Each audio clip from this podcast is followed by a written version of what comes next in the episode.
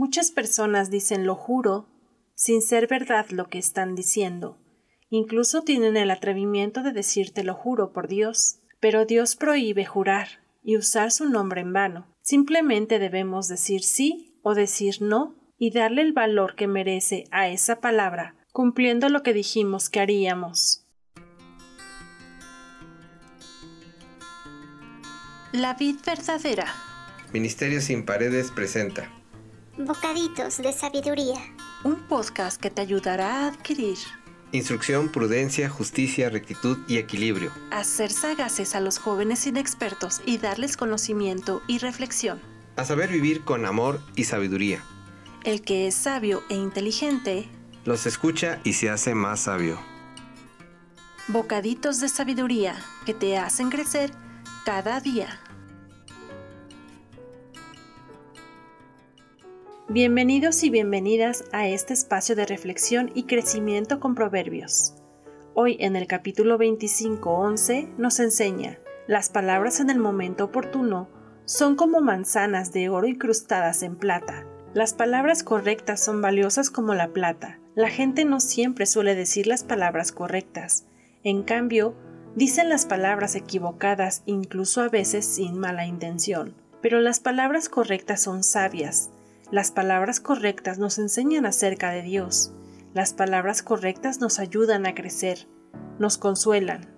La palabra de Dios es la que siempre llega en el momento preciso y oportuno para darte dirección en algún área de tu vida, llevar consuelo o algún tipo de corrección. 12. Como un anillo y un collar de oro más fino, es la sabia reprensión en quien sabe recibirla. A muchas personas no les gusta la corrección, no aceptan que sus acciones están mal, pero cuando alguien acepta la corrección es para ella algo que valora mucho, pues sabe que siempre se puede mejorar. 13. El mensajero fiel es para el que lo envía, cual frescura de nieve el día caluroso, pues da nuevos ánimos a su Señor. La fidelidad es la firmeza y la constancia en los afectos, ideales y obligaciones en el cumplimiento de los compromisos establecidos.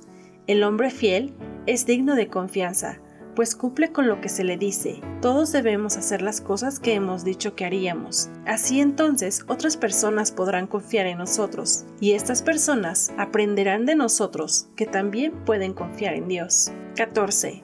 Nubes y viento y nada de lluvia. Es quien presume de dar y nunca da nada. Así como una tarde que de repente se ve oscura y amenaza con llover y no llueve, así es quien dice hacer algo y no lo hace y viceversa. En Mateo 5:37 nos dice, no rompas tus juramentos, pero yo digo, no hagas juramentos, no jures por el cielo, porque el cielo es el trono de Dios.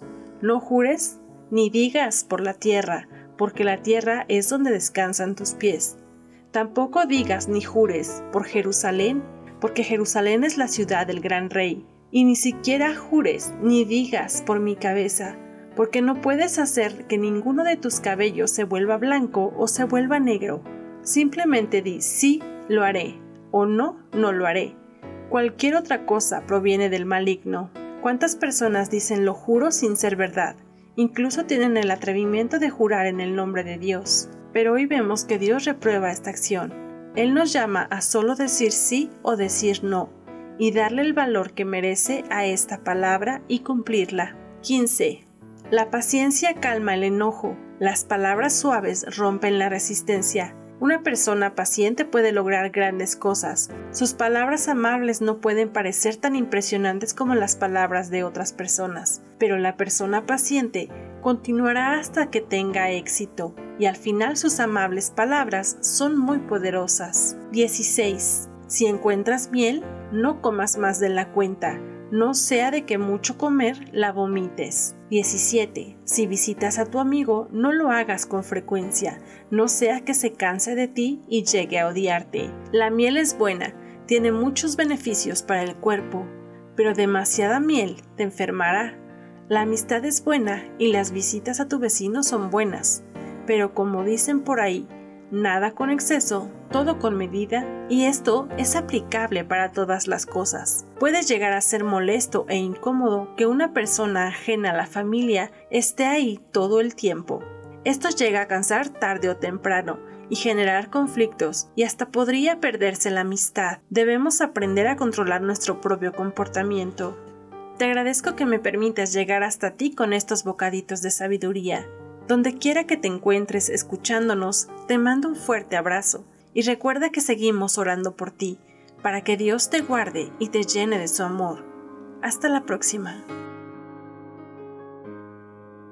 Si notas que aprendí a andar sola, si notas que aprendí a vivir sin ti, si notas algo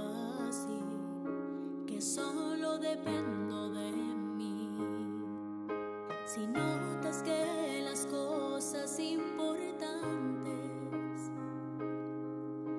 perdí por hacer todo a mi modo, si notas algo así que solo depende